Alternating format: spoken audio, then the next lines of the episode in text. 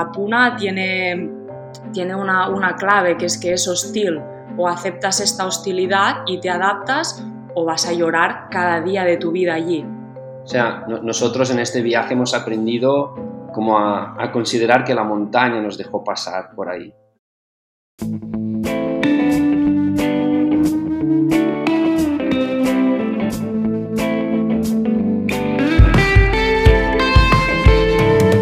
Muy buenos días, mi nombre es Borja Gascón y os doy la bienvenida a un nuevo episodio del podcast de Ciclofactoría Construyendo Ultraciclismo. Vuelven al programa Eloy y Sonia de Willprint Stories, que ya han estado unas pocas veces aquí, después de su periplo viajando en bicicleta por Latinoamérica. 14 meses en total de viaje.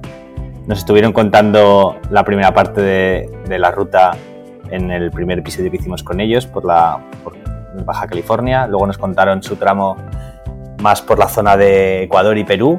Y ahora han venido para contarnos la última gran aventura en la que se embarcaron de más de 20 días de autosuficiencia total, teniendo que llevar el agua y la comida necesaria para todos los días en la así llamada Ruta de los 6000 por la frontera entre Chile y Argentina.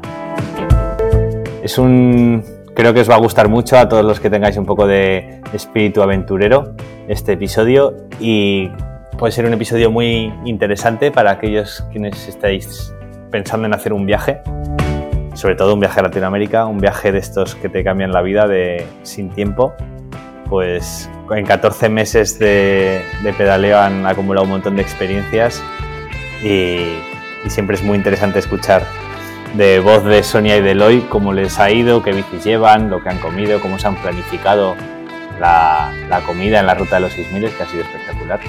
Así que os dejo que lo descubráis.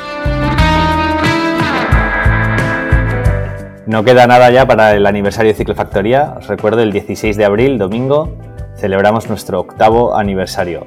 Todos los que os queráis pasar por Zaragoza a celebrarlo con nosotros estáis invitadísimos. En, el, en nuestro taller Ciclofactoría habrá vermú musical, luego paella, torneo de mecánica y de morra. Y hay, así que estáis todos invitados. Sé que bastantes, vais, bastantes oyentes vais a venir. El fin de semana pasado estuve corriendo en la Gran Vertical, una prueba de 360 kilómetros que os recomiendo muchísimo para todos los que os queráis iniciar en la autosuficiencia y larga distancia. Una ruta de mountain bike muy bien preparada, un recorrido espectacular, muy bien escogido. Y allí coincidí con, con bastante gente que, me habéis dicho que vais a venir ese fin de semana a Zaragoza, porque el, el día 15 es la breve de 300, que bordeamos el Moncayo, y el día 16, pues nuestro aniversario. Así que me encantará poder recibiros aquí a, a todos los que queráis venir a celebrar con nosotros un día tan especial. Muchas gracias también a todos los que os suscribís en, el formato premium, tanto en iVoox como en Spotify, dando así apoyo al, podcast. Estoy muy agradecido. Vamos sacando sorteos de vez en cuando. El, otro día sorteamos en inscripción a las 500 millas caníbal. También una, una camiseta del, del aniversario hemos sorteado en el anterior episodio. Así que bueno, muchísimas gracias a todos los que apoyáis. Y ahora ya sí, os dejo con Sonia y Eloy de Willprint Stories.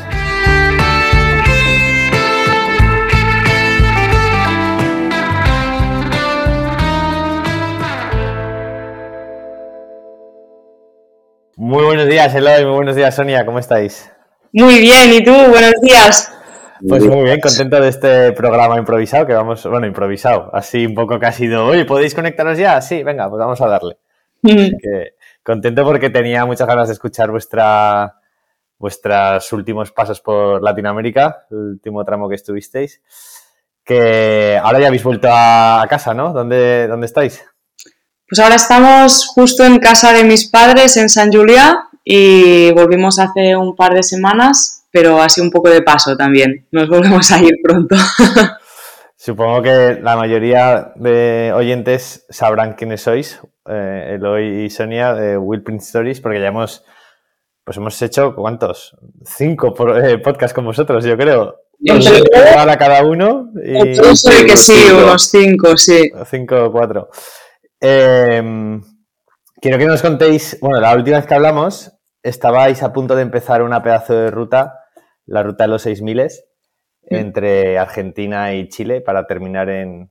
¿Dónde termina esa ruta? ¿En Tierra del Fuego? Bueno, o al final acabasteis ahí abajo, ¿no? En la Patagonia. Sí, al final sí, pero 6000 empieza, es toda la cordillera de Argentina y va justo bordeando con la frontera con Chile, pero se queda siempre en Argentina y va desde Jama hasta Guandacol si enlazas la norte y la sur. Vale, vale. Pues quiero que nos contéis un poco esa experiencia y luego un poco el valoración global de lo que ha sido vuestra aventura, porque al final, ¿cuántos meses habéis estado mmm, dando a vuestro aire con la bici por Latinoamérica? 14 meses. 14, wow. ¿Y qué tal la, la, vuelta a la normalidad o no normalidad? Dura, la verdad. Sí, se hace, se hace duro y se hace extraño, ¿no? Cuando llevas 14 meses um, viajando con tu pareja solos y cruzando montañas y, y, y, bueno, sitios donde hay poca civilización, pues la, el retorno siempre, siempre es extraño y complicado. Básicamente sí. porque estás acostumbrado a no ver nadie, a no tener que dar explicaciones a nadie, a, a estar solos, completamente solos y... Bueno, te sientes un poco fuera de lugar, la verdad. Y, y ya si antes nos gustaba la montaña, al menos a mí, ahora ya es como que somos un poco más antisociales, ¿no? Pero supongo que te, te, te, irás acostumbrando, ¿no? Otra vez a que haya gente, pero sí, la verdad es que tiene una parte buena, pero tiene otra que dices, ¡Fua, yo solo quiero estar allí en la montaña. Ya. Bueno, sé que ahora continuáis ruta, que ahora nos contaréis. Sí. Así que un mal menor, quedarse un, un par de semanas o sí. hasta el final quietos, un mes o menos. A la semana que viene ya nos vamos. Wow. No nos da tiempo de nada. Un par de comidas familiares y. No, ya las hemos evitado un poco ¿eh? también, pero. pero sí, hemos intentado ver así los, los amigos que sí que teníamos muchas ganas de ver, la familia más cercana y un poco pues organizar para ver a la, a la gente que sí que tienes muchas ganas y el resto al final no hay tiempo, porque es que con dos, tres semanas entre que preparas todo para la siguiente, te organizas tú también un poco y así mmm, hay tres fines de semana, que es cuando la gente puede quedar. Así no, hay, no hay tantos días. Bueno, pues, pues ánimo con todo esto. Oye, eh, cuando, eso, cuando hicimos el último podcast, estabais a punto de empezar la ruta de los 6000, que además la presentación ya asustaba un poco, que era eh, autosuficiencia total. Bueno, os habéis pegado 14 meses de autosuficiencia, pero esto era todavía más hardcore si cabe, porque no ibais a pasar por ninguna población. No sé si recuerdo que eran unos 20 días sin poder abasteceros de nada, de, ni siquiera de agua. ¿Cómo, ¿Cómo, fue? Contándonos un poco esa ruta. O sea, la ruta de los 6000 eh, es, una, es una ruta que, que, se, que se separa como en parte norte y parte sur. Digamos, hay una primera parte que son, como bien dices, unos 20 días que tienes que, que llevar comida y luego llegas a una, una, población que se llama Fiambalá, donde puedes reabastecerte, eh, descansar lo que sea necesario y volver a arrancar para completar la, la parte sur. ¿no? En, en, total son unos 1.500 kilómetros de toda la ruta y nosotros la, la, completamos en unos 27 días, toda, toda la ruta. Y descansando dos, descansando dos en, en este pueblo que se llama Fiambalá y luego arrancamos pues para completar la, la parte sur, ¿no? que la, la, completamos en unos ocho. ocho días. O sea, en total fueron unos 27 días y 25 de, de pedalear. ¿Y cómo os preparáis para 21 días de, de no poder abasteceros de nada y de no ver a nadie? O sea, vuestra bici, que ya sé que era pesada de antes, ahora todavía más pesada. Bastante más. Bueno, la... yo considero que no, tampoco era tan, tan pesada. No, no lo, lo gestionamos pero, guay, yo creo. Pero, o sea, ya la ruta de por sí, ¿no? Es, es como asusta un poco porque tú... Me asusta mucho. Gente que, gente que... Es que tenemos que pensar que no se trata de una ruta, no sé, imagínate, de, de, pedalear por pistas y terrenos que son, que son agradables. No, no, estamos hablando de rutas que son en alta, en alta altitud, pasos de 5.000 metros, con arena, eh, cargados hasta, la, hasta arriba, hasta arriba de, de agua y comida y, y, que ahí también la meteorología también pues, es un factor importante para, para el avance de, de, de, la ruta. ¿no? Y inicialmente ya era un poco, ¿seremos capaces de, de hacer esto. Eh, estamos preparados, tenemos la bici, tenemos, no sé, tenemos todo lo necesario para hacerla y, estamos, estamos, esto estamos hablando de hace más de un año, antes de empezar, que Sonia me dijo, vamos a hacer eso. Y yo dije, no, imposible.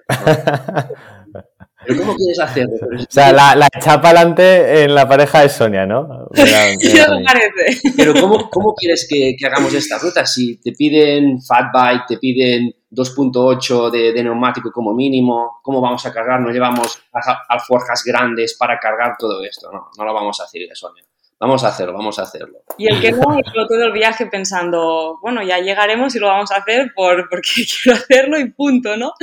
Y, y, la verdad es que al final preparar una ruta de estas no es lo mismo decir, mira, me voy de casa, me cojo un vuelo, me voy a Argentina y la voy a hacer. Si vienes de 10 meses pedaleando con peso, es como que has pasado por tantas situaciones, vas muy mentalizado y te conoces muy bien que puedes planificarla un poco. Al final no la vas a planificar al 100% porque ya sabes que te pueden fallar muchas cosas. Te puede fallar la bici, te puede fallar el tiempo, puedes hacer un mal cálculo de agua y esto sería lo peor, calcular mal, comida o agua. Pero al final vienes muy rodado de, arena, de empujar, de cargar mucho peso. Y, y, yo le dije, cuando llegamos a San Pedro, le dije, ya es el momento, lo hacemos sí o sí, o sea, tenemos que hacerlo. Y, y simplemente pues mm, planificamos en función de lo que nosotros creíamos que podíamos hacer. Eh, la ruta se puede hacer en más días si quieres, ¿eh? al final es cargar más comida, pero nosotros sabíamos que con 20, por lo que veníamos haciendo, nos iban a sobrar tres días y algo de comida si todo iba bien, que era, es la idea, no puedes ir con la comida justa, tienes que siempre llevarte un extra porque es esto, se te rompe la bici, te, te pones enfermo, te pillan dos tormentas y ya se te van dos días de comida. Y, esto, nosotros calculamos 20 y al final para la primera parte estuvimos 16, y medio, digamos. O sea, que habéis llegado al punto, después de viajar, de estar 14 meses viajando, habéis llegado al punto de conocer muy bien cuánto alimento necesitáis, ¿Cuántos antojos al día tenéis? Aquí, los antojos estaban cuadrados. ¿eh? yo, me quería morir, pero, pero bueno, Sonia, la verdad es que hizo un trabajo enorme y, y realmente estuvo todo calculado, pero al gramo. Pero os pusisteis rollo frikis de cuántas kilocalorías consumo y voy a necesitar. Sí, sí, bueno, frikis básicamente para poder organizarlo, porque eh, yo sé que me, yo qué sé, puedo comer solo fideos, pasta de fideos de esta que, que, se hace muy rápido y ya está, y puedo comer fideos todos los días, pero si lo queríamos hacer un poco más divertido, ¿no? Y que fuera también guay el planificarlo, pues hice un Excel así con pues las cosas que nos gustaban, lo que pesaba menos, lo que daba más calorías, para calcular una cantidad de proteínas al día para tampoco estar reventados de, para no ir perdiendo músculo por el camino. Muscularmente, claro. Claro, para decir, mira, pues pasamos un poco de hambre, bueno, pero que como mínimo tengamos pues yo 2.500 y el hoy 3.000 calorías, que estamos en altura y que es poco en realidad, ¿eh? Lo que pasa es que dices, bueno, con esto sabemos seguro que vamos a tirar y que nos vamos a levantar pues con energía. Porque si vas a apurar a lo mínimo para que pese menos, para que no se quede, al quinto día a 5.000 metros, te vas a levantar que cuando te toque empujar la bici en un paso durante 5 o 6 horas vas a decir, yo aquí no aguanto, o sea, no, no avanzo. Y la ruta aquí se te va a muchos más días. Y no, lo calculé todo en un Excel y estaba contado todo, ¿eh? los gramos de pasta que tocaban, las galletas que tocaban, las cucharadas de crema de cacahuete que tocaban al día, todo, calculado. Yo me imagino, me imagino en esa situación esperando a que el otro se vaya a mear para robar una galletita o algo así. No, no, yo lo tenía, contado y, y, era bueno, ¿no? Porque yo al final lo hice todo yo esto, Eloy ya ni se lo miró, ¿no? Y me decía, ¿tú estás segura? Y yo, sí, sí, sí, por dentro pensaba, madre mía, como haya calculado algo morimos aquí de hambre, ¿no? o sea, tú sabes lo que es estar dentro de la tienda ahí por la noche y, y sueña decir, te tocan, mira, esto y esto, y tú, mmm, Vale. Lo acepto, pero me comería la bolsa entera, pero rápido. Es decir, no pasamos hambre realmente, pero cuando tú lo tienes fácil, siempre tienes esa última galleta, esa última, no sé, cucharada de lo que, de lo que sea, ¿no? Que dices, bueno, va, me pongo un poco más. Pues ahí no podíamos, porque siempre íbamos pensando, ¿y si? ¿Y si pasa algo? ¿Y si ahí nos encontramos con un día de tormenta y no podemos avanzar? Aunque estés parado vas a consumir lo mismo, o sea, vas a comer como, como, un loco, vas a comer. Entonces, bueno, yo creo que salió muy, muy bien hmm. y además nos lo pasamos súper bien. O sea, realmente esta, esta ruta, eh, nosotros ya durante, durante los últimos años, distintas parejas, gente que lo ha hecho solo, pues bueno, eh, nos contaban que era complicada. E incluso íbamos con 2.35 de neumático. Y nos decían, tenéis que poner un 2.8. Pues no, no, con esto no, no, podéis no, vais a ir, no lo vas a poder hacer, es imposible. Y pedaleamos un 99% de la ruta. O sea, estamos hablando de unos 1.500, pues el 99% nosotros lo pedaleamos. Y este 1%, pues no sé, no sé cuántos son, quizás son 7 kilómetros o 8, sí que tuvimos que empujar en distintas partes de la ruta. Pues imagínate, pasos de dunas antes de cruzar un, un, paso alto, eh, alguna zona muy arenosa que ahí es imposible traccionar.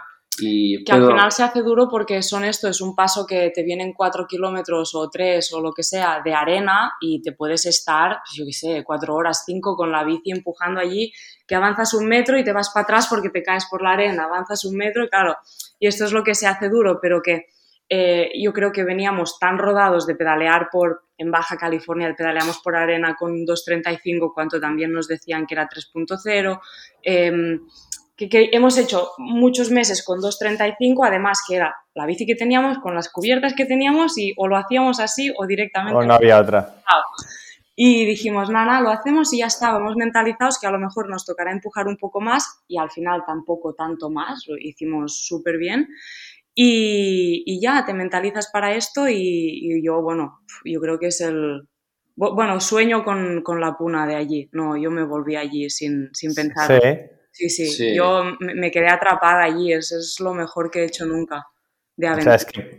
Claro, estáis pedaleando a 5.000 metros con montes, con montañas de 6.000, ¿no? Encima vuestro. Sí, es, como, es como un, tenéis que imaginaros como un, como un desierto en, en, altitud, ¿no? Es decir, como pequeños valles, pero al lado tenéis como montañas, no, no montañas como los Alpes, sino como una montañas de colores, pero un poco como más redonditas, algún, algún volcán ahí que sobresale que en forma de cono perfecto, como el peinado.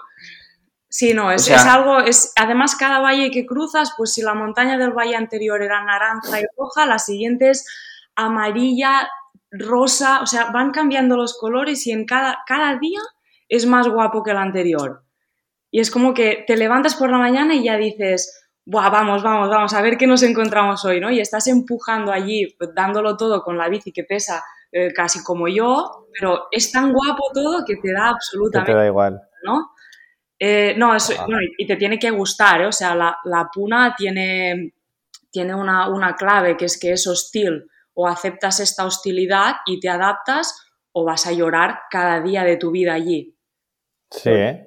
O sea, no la vas a ganar a la puna. Si te dice hoy hay viento, hoy no pedaleas porque te, vas al suelo, sea, que el día no pedaleas te paras, buscas una piedra donde esconderte, construyes un muro de piedras o te haces un agujero en el suelo, da igual, pero aquel día no vas a pedalear. o sea, no intentes lucharla porque te vas, a, te vas a desgastar cuatro horas para hacer un kilómetro con la bici que te cae encima por el viento. O sea, nosotros en este viaje hemos aprendido a, como a, a considerar que la montaña nos dejó pasar por ahí. Y en muchos sitios también lo hemos aprendido. Es decir, tú no eres capaz de completar la ruta. Es, no, es que la montaña te ha dejado pasar en ese momento por ahí. Y nosotros pues tuvimos la suerte de que las montañas de, de la Puna de esa región nos dejaron, pasar. nos pusieron alguna tormenta por medio, pero... Estos 27 días y, y sobrevivimos y llegamos, o sea, básicamente. Joder, tengo los pelos de punta, ¿eh? Me estoy imaginando la situación. ¿Cuántos, ¿Cuántos días de os tocó parar porque el, por el viento, la tormenta? Muchos. O sea, los tres primeros no, y a partir del quinto, que fue cuando llegamos a Vega, em, allí paramos a las 12 del mediodía, creo. Imposible, o sea, era, era infumable pedalear. O sea, sacabas la cabeza, estábamos en una iglesia así abandonada, y sacabas la cabeza por la iglesia y era como, ¡buah! No, no es que no podías, no podías moverte del viento. O sea, hay una característica, una característica de la puna es el viento. Entonces, el viento siempre sube al mediodía.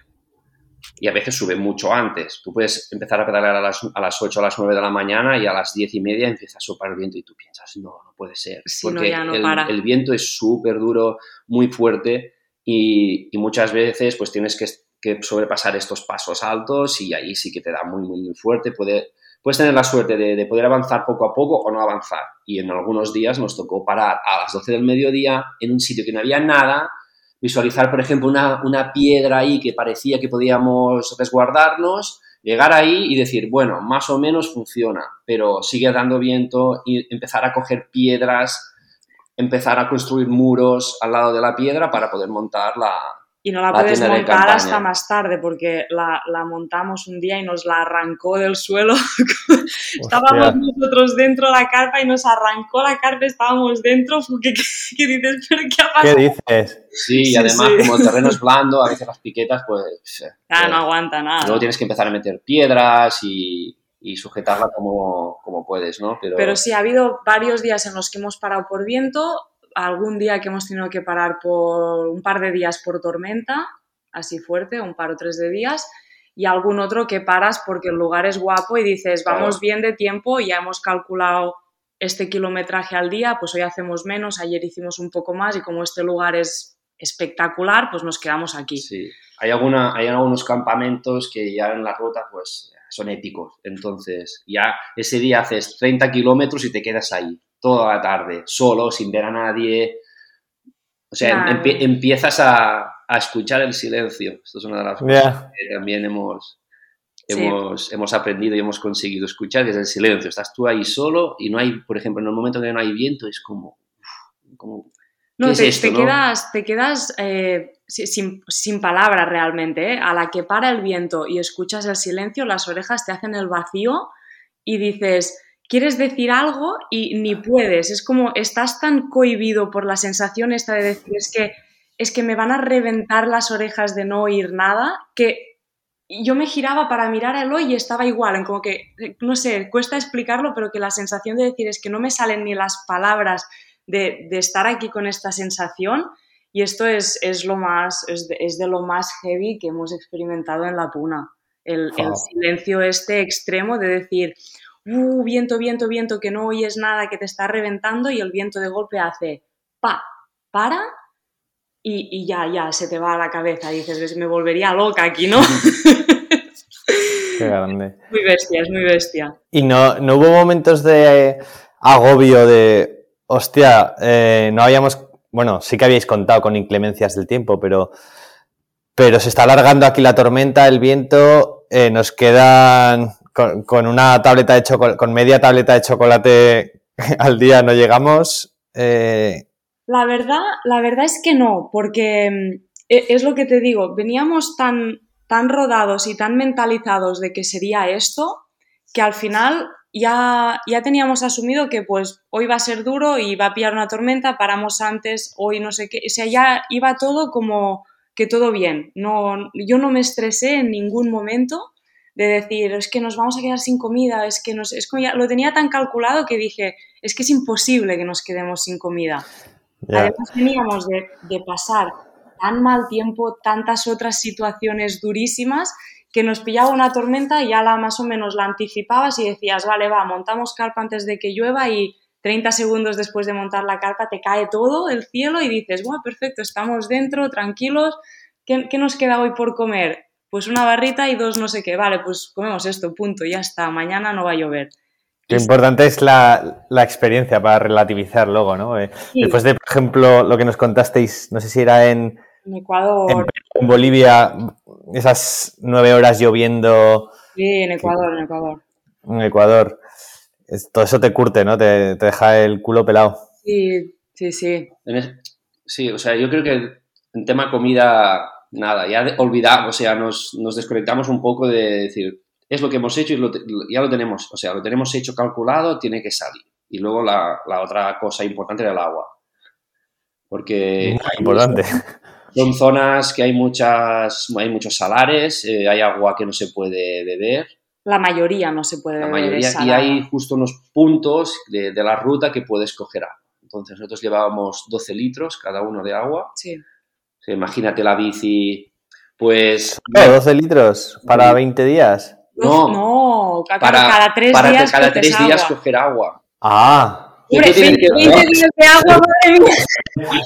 Se encuentran en, en el, el tercer día o el cuarto día. estaba flipando, digo, eh, esto chavales se ido de las manos ya, esto no es muy sano ya. No, claro, tú calculas más o menos para ir bien unos, unos 3 litros y medio, 4 por día por persona, cocinando, bebiendo y te sobran, ¿eh? Normalmente, pero siempre tiras para más por si acaso, porque hay agua cada tres días si todo va bien y vas al ritmo que toca, pero si no, pues te tocan tres días y medio o cuatro o lo que sea. Y hay días que para encontrar agua pateas dos horas, dejas la bici en un sitio y te caminas dos horas para coger agua. Sí, Vamos. O sea que no es, hubo algún día complicado de... no es agua, no es agua fácil, o sea que tienes que llevar esto y si, si lo calculas más o menos bien, pues nosotros no nos faltó agua, no, no sufrimos por decir, ay, que nos quedamos sin agua, que no llegaremos, que no sé qué, no, no, lo llevábamos bastante bien y cada día que tocaba encontrábamos el agua.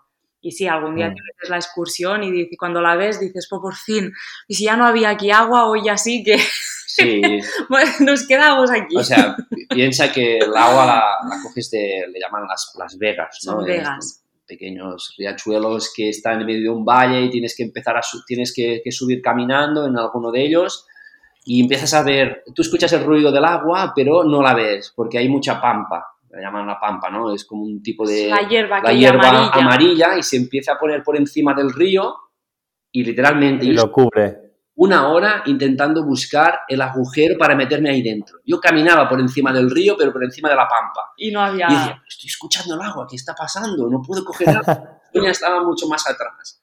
Y digo, empiezo a caminar y a ver si encuentro. Y ahí con los filtros y con un par de botellas iba subiendo y, y no encontraba, no encontraba, me metí al otro lado del río y ya súper desgastados. Además, veníamos de, de pasar un día de tormenta en un salar y fue el día, el día fue horrible. Empe- Empezábamos ya el día con mucho, como un barro de cemento, era casi eso del salar. del salar, empujando las bicis, cargándolas. en- Claro, cargando la bici encima, porque si dejabas la bici en el suelo, nada. se te ponía un grueso así de, de arcilla que bueno, te reventaba la bici. Y no teníamos agua para poder limpiarla. No, No, no, claro, como- hasta que no llegáramos allí no podíamos coger agua. Y íbamos con arcilla hasta los nada. tobillos, pedal, o sea, Y al final, Sí. pues encontré un pequeño agujero ahí con el filtro, pues nada, media hora ahí cogiendo agua, filtrando y, y llenando todas las botellas que, que teníamos. Y luego cargarlas, volver a subir la montaña donde teníamos las bicis. si luego y- cargas los 12 litros así abrazados y Sí. te vas otra vez para la bici que está a una hora y media, ¿no? Esto, esto fue, sea, ya era una expedición dentro de, de- de- Eso ya estabais preaviso, sabíais que era más o menos así. Ya, Sabíamos que había agua ahí, Sabíamos pero no que había agua, pero pensábamos que llegaríamos con las bicis. De hecho, intentamos llegar con las bicis y llegamos a un punto que dijimos, es que es mejor que caminemos que estar empujando la bici hasta allá abajo porque era, o sea, no había camino realmente. Y, dijimos, bueno, pues ya, caminamos. Pero claro, tuvimos que subir todo el río para arriba hasta encontrar un agujero donde la pampa te dejara entrar, porque la parte más cercana, que era nada, bajar de la montaña y llegar a la- al valle, mm, era pampa tan gruesa que es que tú no podías sobrepasarla. Era, sea, había muchísima. Y teníamos que subir, subir, subir y empezamos a subir hasta que hubo un punto que se abría un poquito un agujero y veías el agua allí y decías, ¡buah, por fin hay agua! Y metías nada, el filtro, pero no, no te cabía mucho más, ¿eh? no era aquello un agujero grande. Y, Sí, y había agua, ¿eh? había muchísima y es agua buena, súper limpia y, y ya, pero que, que sí, que te tienes que, tienes que buscarla. ¿eh? Bueno, y otras veces sí que encontrabas más fácil. O sea, Sí. había, había una laguna que era todo, de todo sal, sal, sal, pero justamente había un punto que ahí es agua, no sé, debía tener algún, algún saliente Sí, de algún agua, saliente al lado. agua dulce y ahí había un poco de agua y tú cogías ahí. Y bueno, Y saben así a un buen agüita de laguna, De que es- es, laguna, buena, sí. ¿eh? Al final, ¿no? Qué bueno. ¿Cuál es el recuerdo así más mágico que tenéis de esa ruta? ¿Alguna experiencia o algún monte en particular? La verdad, em, yo, yo creo que hay varios, ¿eh? De, de momentos así heavies. Uno fue el campamento este guapo que, que, dice Eloy, que nos quedamos allí a los 30 kilómetros, que, bueno, es que era espectacular, es una, era una piedra así muy, muy, muy guapa que nos protegía del viento y había justo una vega de estas grande al lado que nos pudimos bañar allí porque aquel día además hizo calor y bueno, fue espectacular este día, toda la tarde allí, solo, sin, sin hacer nada básicamente. Y el otro para mí fue, em, subimos el, el penúltimo de los pasos altos que nos quedaban.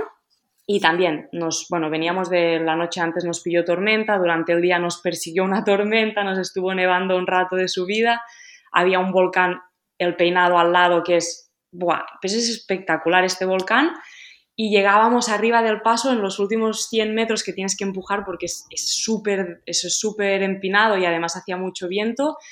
Y me acuerdo, llegamos arriba en plan, ya, abrígate, ya, ya, ya, ya, porque nos perseguía la tormenta, nos ponemos todo, empezamos a bajar, que venía un bajadote de, de, de aquellos que dices, voy a reventar la bici, porque íbamos a muerte como si no fuéramos cargados y los dos así, ¡uh! pero flipando, porque era, era súper guapo. Buscando el com. Busca, sí. y dice, ¿por qué no hay coms aquí? Pues no lo hubiéramos hecho, porque bajamos, que yo dije, madre mía, partimos la bici en dos, ¿no? Y llegamos, que era, no sé, el 14, día 14 o así, y vamos sobrados de tiempo, ¿no? Llegamos a esta laguna, justo encontramos un lugar súper bien para acampar y nos metimos dentro de la carpa y decimos, ¿cuántos días de comida nos quedan? Pues seis, ¿no? Nos quedaban que, porque íbamos muy bien de tiempo. Y Eloy se metió un paquete entero de oreos con leche en polvo porque nos sobraban y era como, ¡guau, guau, qué puta pasada! Hemos pasado la parte más dura ya de la ruta, estábamos los dos súper emocionados y aquel momento fue, fue bueno, ¿eh? El paso aquel. Sí, fue. Pero es que hay, hay muchos, o sea, es que cada día pedaleando era fue qué guapo, y ayer fue qué guapo, y el Valle de Potrerillos fue qué puta pasada, o sea, es que era como, te, te volaba la cabeza a cada, a cada paso, a cada bajada, a, mí, cada a mí rato. quizás es de los, de los sitios que más me impactó, porque vienes, vienes de cruzar una pequeña duna, muy pequeña, y empiezas a hacer como una travesía por, por arena, que casi te caes, que hay nada, hay una, una huella muy, muy, muy pequeña. Que es de, de, de vicuñas, de digamos. Vicuñas, sí, de pasar los animales y justo es como todo gris y de golpe entras en un valle que es todo rojo, ¿no? Y te explota la cabeza. Y dices, ¡guau! Y sí, sí. Súper guapo y además todo de descenso, o bajando ahí, súper, súper divertido. A mí esta parte quizás esta parte es, la, fue muy guapa. es la que me gustó más y fue, fue muy, muy guapo. Sí, sí. Qué maravilla, va. Qué envidia. Enhorabuena por semejante aventura. De todo lo que habéis hecho en Sudamérica, que habéis hecho un montón de rutas digamos, famosas como la Baja Divide en Perú, en esta. Eh, ¿Cuál diríais para alguien que va a hacer su primer viaje de esta? Porque supongo que... 6.000 no. 6.000 no la recomendaréis para alguien que se inicie, ¿no? No. Es que, ¿Cuál recomendaríais? O sea, los primeros 6.000 quizá para nosotros ha sido la, la aventura que, que, nos ha hecho disfrutar más, ¿no? Que hemos tenido más aventura. La aventura en, en general, en completo, en todo lo que, lo que, todo lo que conlleva, ¿no? Planificación, eh, sitio donde, donde estás, Sí. etcétera. Pero no es, no es una ruta que recomendaría a alguien que, que, que no está muy Eh, acostumbrado a, a cargar y a pedalear y a sufrir a veces, ¿no? Y tienes no, que y, estar muy y adaptarte, adaptarte. O sea, sí, a- es 6.000 es, es algo como para hacer con, ya, con un poco de, de experiencia, ¿no? Que, que hay mucha gente a veces que me decía, ay, pues quiero hacer la ruta, pásame el Excel. Y es, no te voy a pasar un Excel porque no es porque no te lo quiera pasar, es porque yo sé lo que como yo, sé lo que vamos a comer los dos. Si yo te doy mi Excel para 20 días, tú te vas a ir con 20 días sin planificar nada y vas a tardar 25. ¿Y luego qué? ¿La culpa de quién es? ya. No, o sea, o sea tienes, tienes que ser, para hacer 6.000 es saber, o sea, te lo tienes que planificar todo tú. Si te lo tiene que planificar alguien, no vayas a 6.000. No, no, además lo habéis hecho de la forma más, más natural, ¿no? Y orgánica, que es venir de un viaje de 10 meses y ya os conocéis y ya podéis afrontarlo bien, con garantías. Rutas, rutas asequibles al final, muchas lo podrían ser y todo depende de los kilómetros que te plantees al día. O sea, si quieres disfrutar de alta montaña y pistas relativamente sencillas, sí o sí es Perú. Perú es, el- o sea, es, es el sitio de mejor riding de Es el de- mejor riding de todos. De todos. o Porque sea, sí que hay pasos altos y, y van a ser subidas muy duras, pero el, es, es asumible. O sea, la pista generalmente es buena. No empujamos en ningún sitio en Perú, solo en las rutas que nos metimos por montaña a montaña. El resto es pista más o menos buena. Y es una muy buena opción incluso para irte un par de semanas y te, te haces un par de rutas de una semana por dos zonas, Cordillera Blanca y otra, y sería como lo que a mí mm, me gustó más. Pero bueno, es esto, Perú también es a esa altura, tienes que saber que vas a comer lo justito porque tampoco hay tanta, tanta comida en muchos sitios, pero que es una, es una muy buena opción. Eh, y luego, yo qué sé, es que puedes hacerte las rutas que quieras. Realmente, si te quieres iniciar, a lo mejor Latinoamérica no sería para iniciarte de golpe yendo a Perú, pero si vienes de hacer, pues yo qué sé, cualquier otra ruta y ya sabes cómo va el tema, sí, te puedes Sí. ir a cualquier sitio. yo, y es, re- yo lo es, recomendaría. es ¿eh? Fácil. sea, Latinoamérica, además, es sencillo, la gente es súper es súper bonita, o sea, cualquiera te va a ayudar si lo necesitas.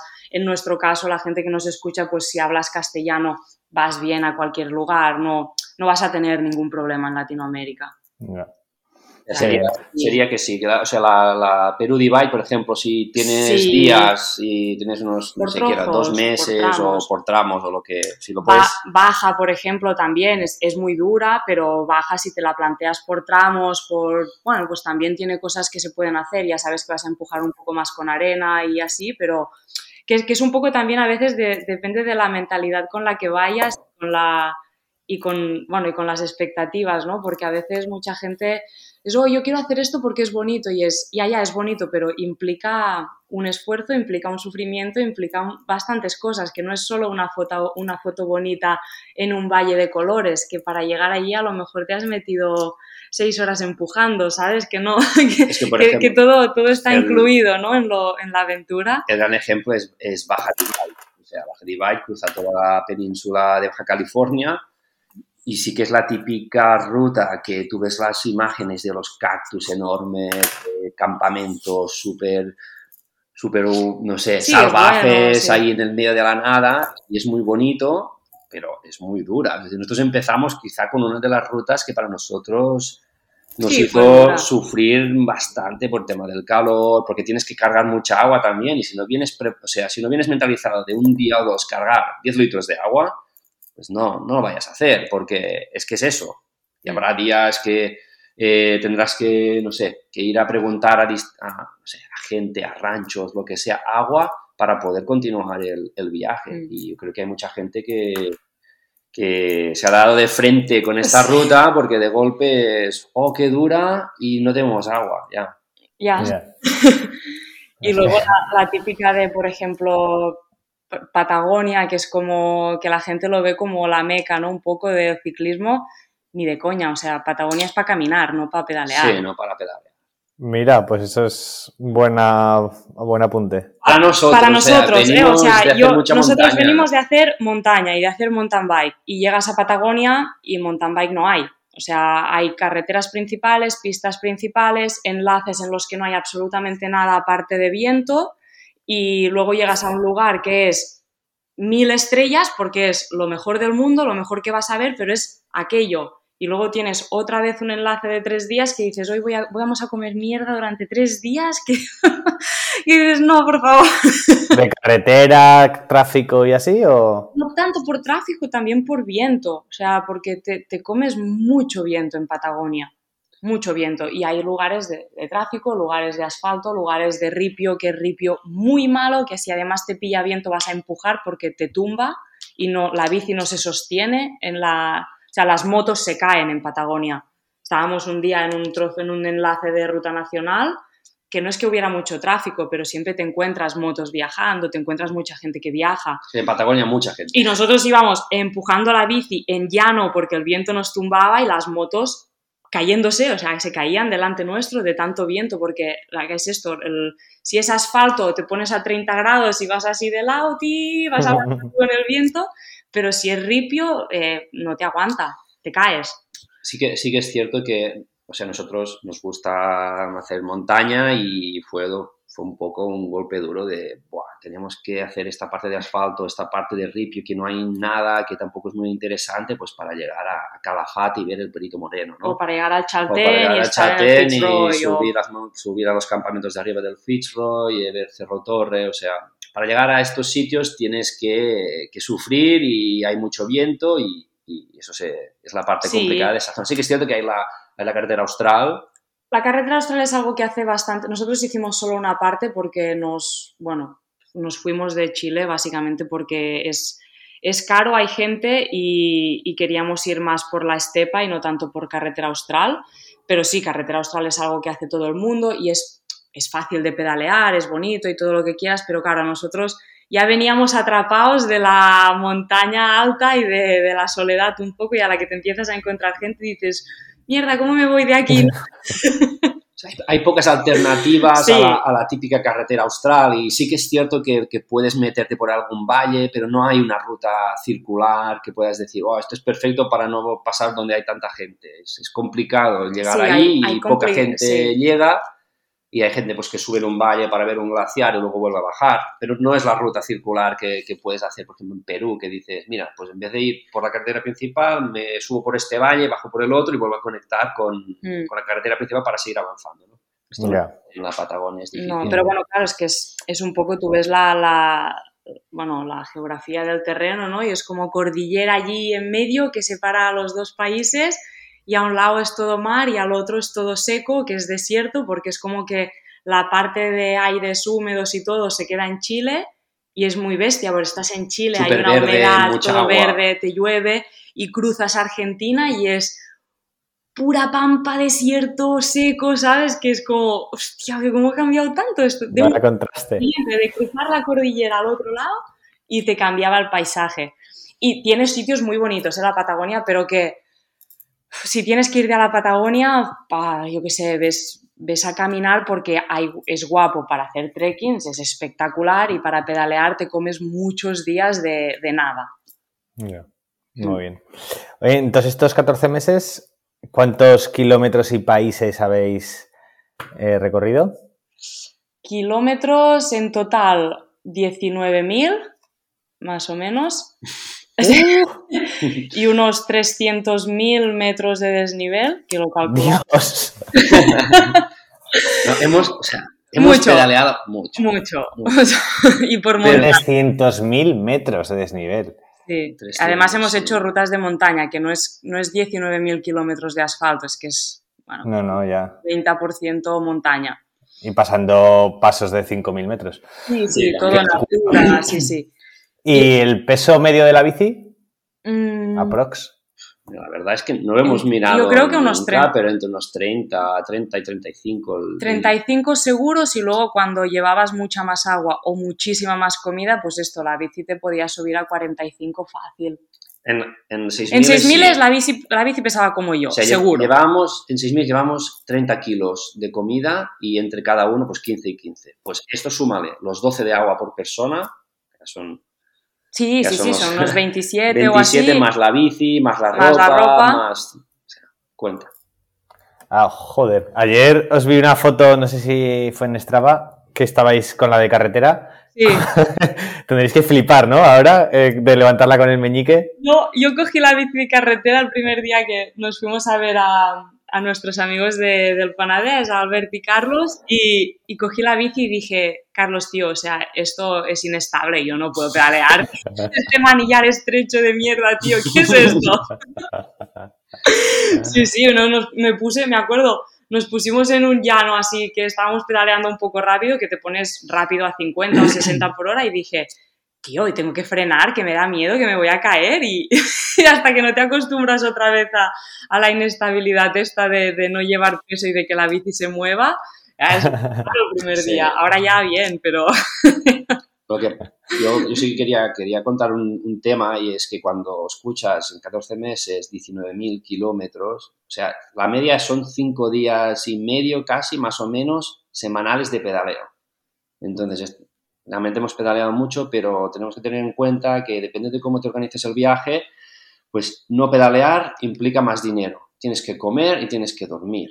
nosotros sí que hemos intentado dormir siempre con la tienda de campaña, hemos, hemos conseguido dormir en muchos sitios que, que, no te lo puedes creer, eh, gente que te ayuda y, por ejemplo, el último, el último mes en Patagonia gastamos cero en alojamiento.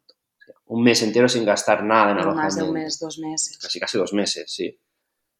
Pero claro, imagínate que tú llegas a un sitio y dices, ah, no, es que quiero quedarme aquí y descansar tres días. Vale.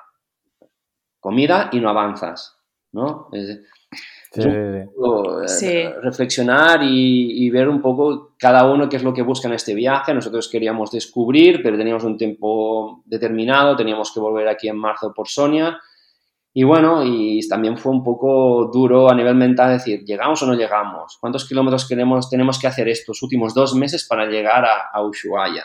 Y, sí que en esta parte pues tuvimos que, calcularlo bastante y, mm. cada día pedalear, no sé, una media de 50, contábamos los, últimos, los luego meses. y luego un día hacíamos 120 y ya te reventaba la media y el otro día te llovía y hacías 25 y era como...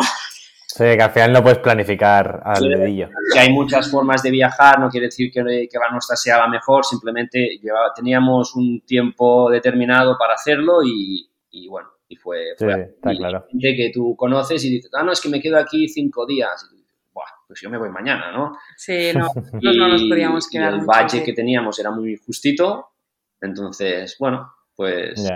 Sí, sí, no, hay, hay mil formas de, hacerlo, está claro. ¿Cuántos países habéis cruzado? Eh, empezamos en Estados Unidos, pero que bueno, Estados Unidos nada, cruzamos y ya está. Estados Unidos, México, Guatemala, Ecuador, Perú, Bolivia, Chile y Argentina, ocho. En 19.000 kilómetros, muy bien. ¿Y averías? Cero, o sea...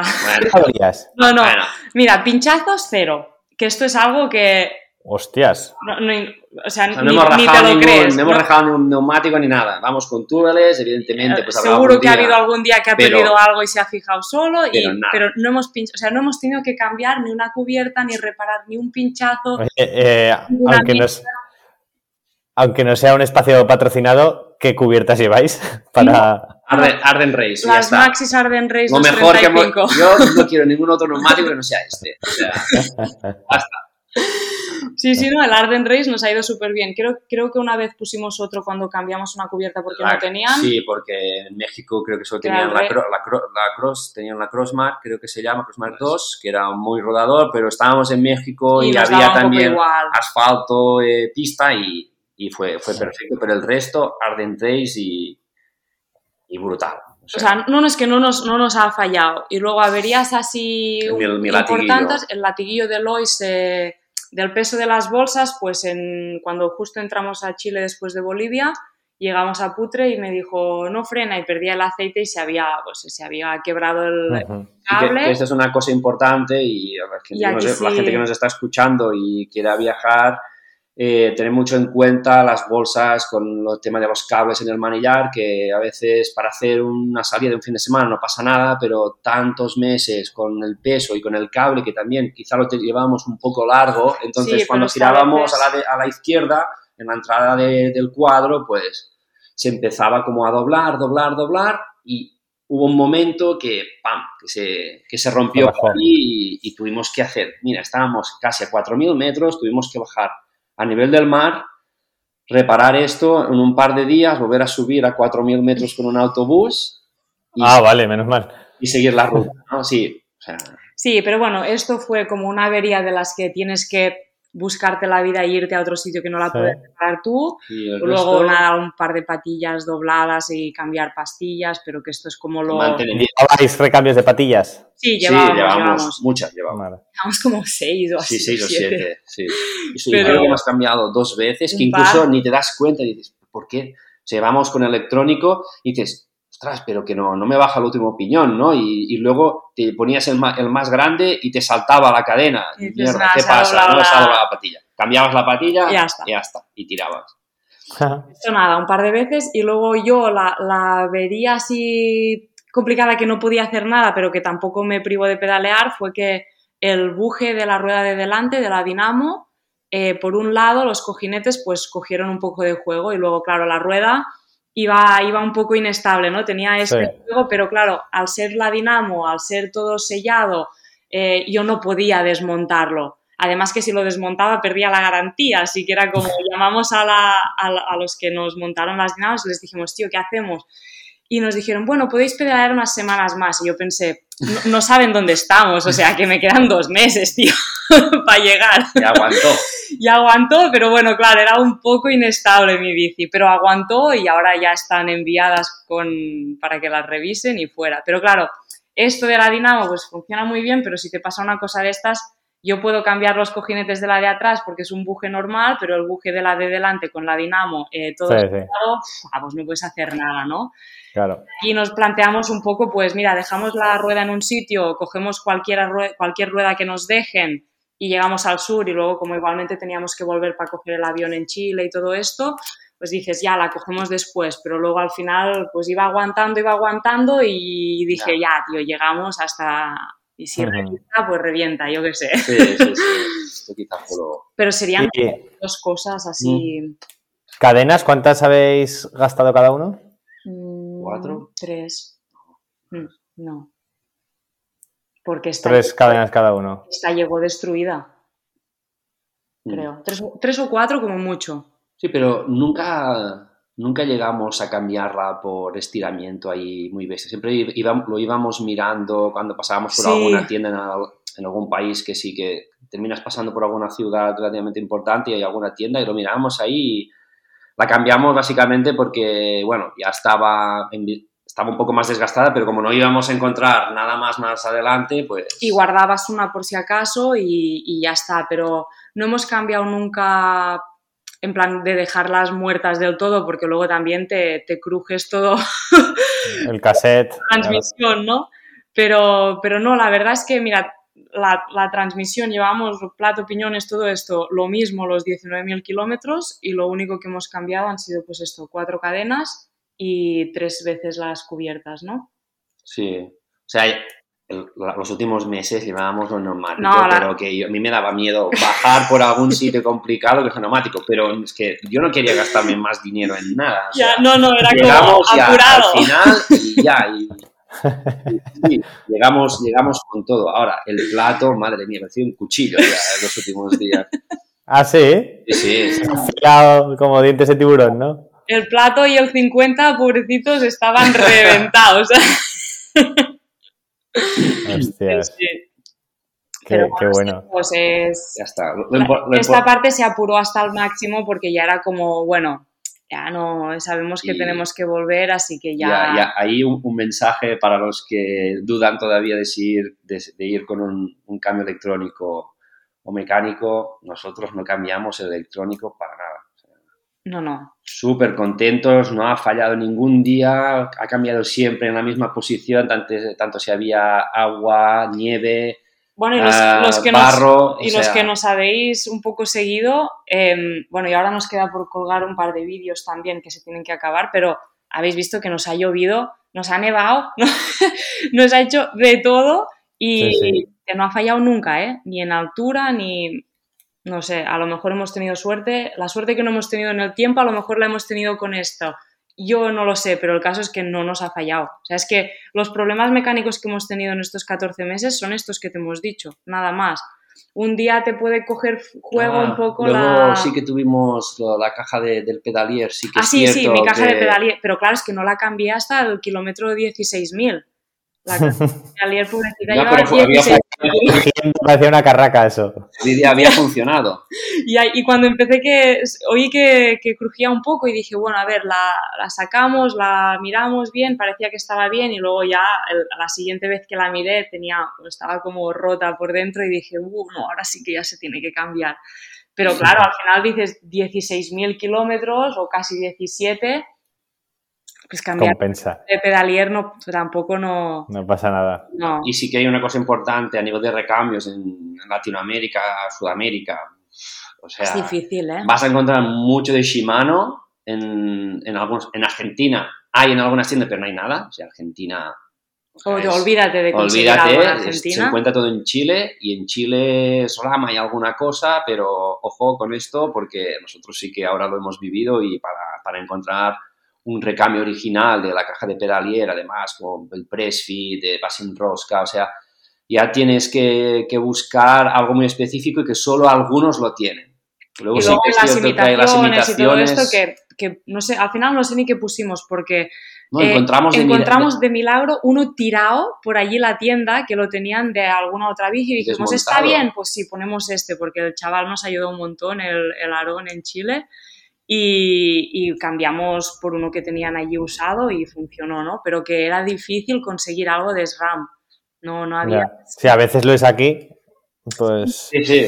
Por eso, por eso te digo eh, que a mm, veces es complicado, pero bueno, que mira, eh, también te diré, ¿eh? siempre acabas consiguiendo algo, no sé cómo, pero siempre acabas encontrando la manera y si no es aquí, pues ya te cogerás un bus y te irás, no sé, o sea que... Además es que la clave es esa, que tampoco vais con, el tiempo apremiándoos, que, no, los problemas podéis solucionarlos en dos días, en tres días y no ocurre nada. No ocurre nada, exacto. Y si no, es que ya te digo, eh, la gente allí, yo creo que en este sentido es, muy espabilada, ¿no? Porque como tampoco tienen tantas cosas como aquí, aquí tú vas a una tienda y tendrás todos los recambios y no tienes que preocupar por adaptar nada, va a estar algo hecho.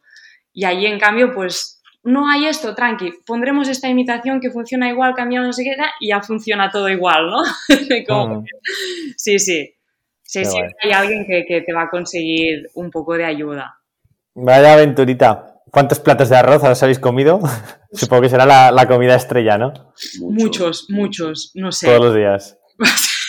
Yo creo que he comido más arroz en estos 14 meses que en toda mi vida, arroz y pasta. Sí. ¿Y, cuántos kilos habéis perdido?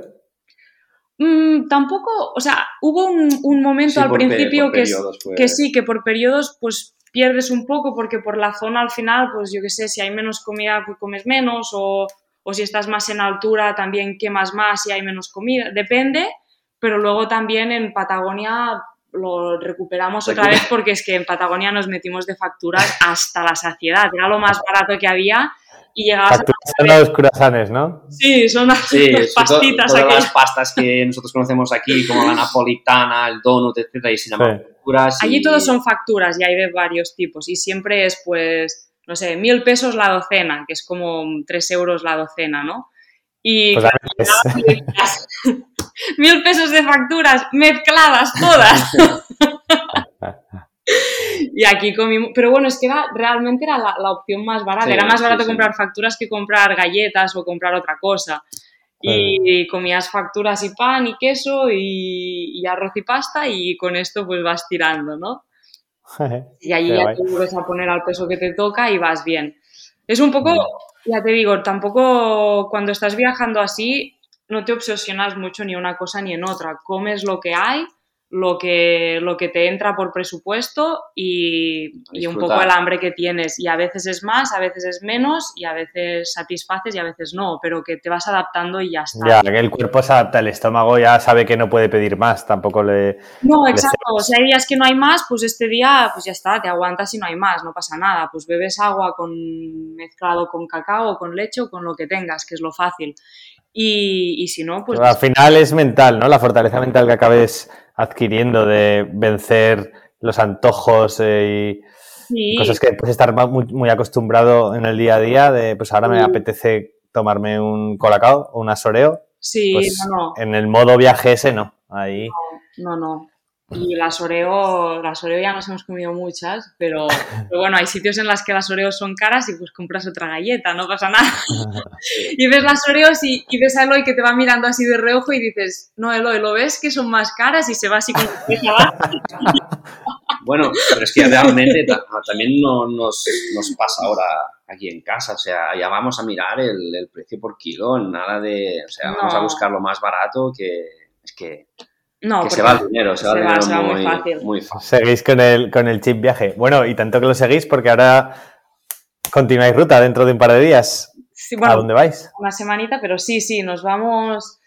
Em, la idea es salir pedaleando desde casa y nos vamos para el sur de España, o sea, desde aquí Cataluña, por, un poco por el centro para coger montaña y la idea es llegar al sur para luego cruzar también a Marruecos y cruzar el Atlas, irnos para la costa Y este es un poco el plan. Y luego después de esto hay otro plan Hay aún otro más plan heavy, muy pero grande, pero lo dejamos. lo dejamos para otra. Pero la primera Vale. idea es esta e intentar también pues escalar un poco por el camino y, y ver qué hacemos. ¿Y en qué previsión de tiempo tenéis para llegar al Atlas? Esto, no, yo creo que en mayo estamos y son unos tres meses. Desde que salgamos de casa, yo creo que vamos a hacer unos tres meses. Sí. Y luego, bueno, vamos a hacer otra cosa. Pero bueno, el planning inicial era otro también, no era este cuando volvía. O sea, volvíamos porque a mí me hacían una prueba médica que tenía ya programada y si todo estaba bien, pues seguíamos, ¿no? Y nos queríamos ir al norte de, de Europa.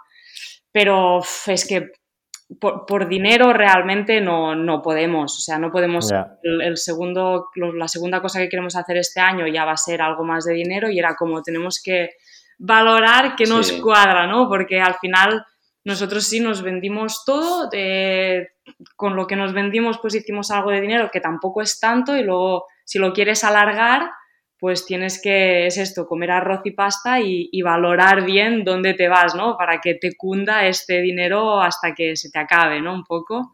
Ya, claro. Así Bueno, que... Os, os seguiremos la aventura. ¿Vais a pasar por Zaragoza? ¿Se has dicho que vais hacia el interior? ¿Pasáis por Zaragoza o bordeáis por abajo? Por el sur, por el sur de Zaragoza, no, no vamos a llegar a Zaragoza. Pero bueno, te avisamos y te juntas si quieres. Por favor, sí, sí, sí, sí, avisadme. Sí, sí, quien, quien nos esté escuchando ahora, pues bueno, si nos van siguiendo, Si nos y, vais y no- siguiendo- y coincide un día que llegamos a una población y tenemos que dormir, hey, nos mandáis un mensaje, por favor, Y nos para... dejáis poner las colchonetas en el balcón, por favor. Seguro, segurísimo que os va a salir algo de eso.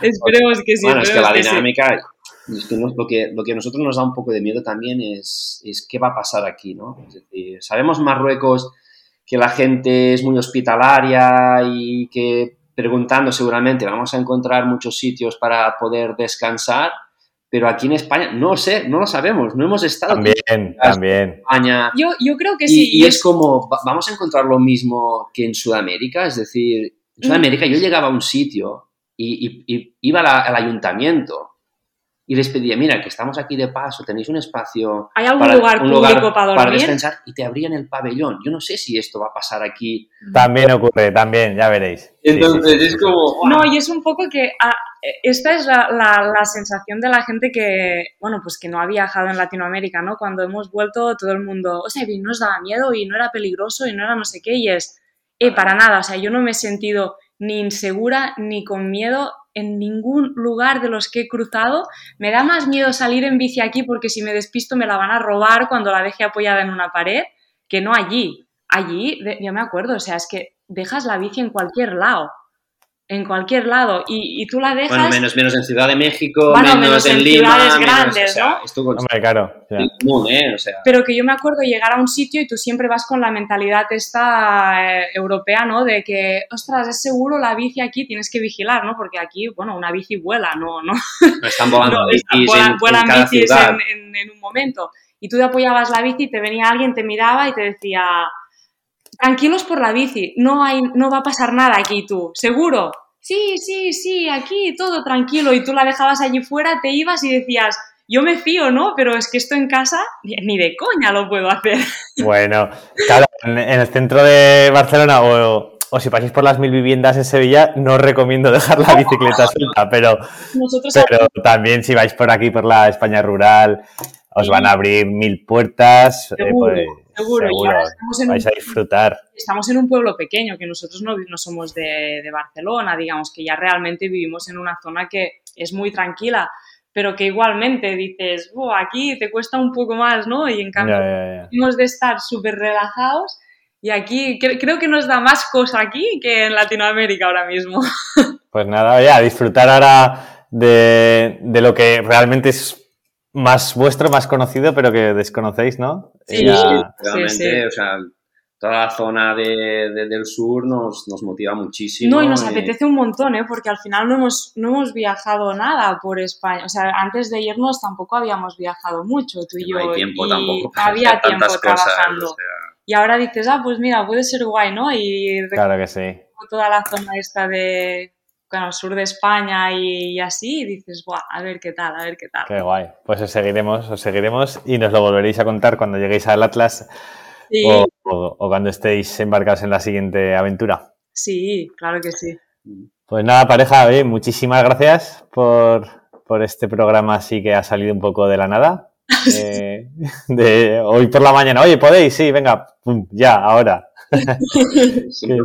estar aquí. Sí, es muy guay. Y la gente que nos escucha, mira, si hay alguien que siempre lo decimos, si hay alguien que, pues yo qué sé, se plantea cualquier ruta, cualquier cosa que necesiten, estamos siempre para dispuestos para... Menos la Excel. La Excel no, no, no, la das. No, a pasar. No, olvidaros, no me lo pidáis. La Excel para los premium. Bueno, hay, hay, un par de personas que lo tienen, pero que son colegas por curiosidad, ¿no? Pero el Excel no. Muy bien, pues muchísimas gracias otra vez y muchísima suerte en vuestra nueva aventura. Gracias. Muchas gracias.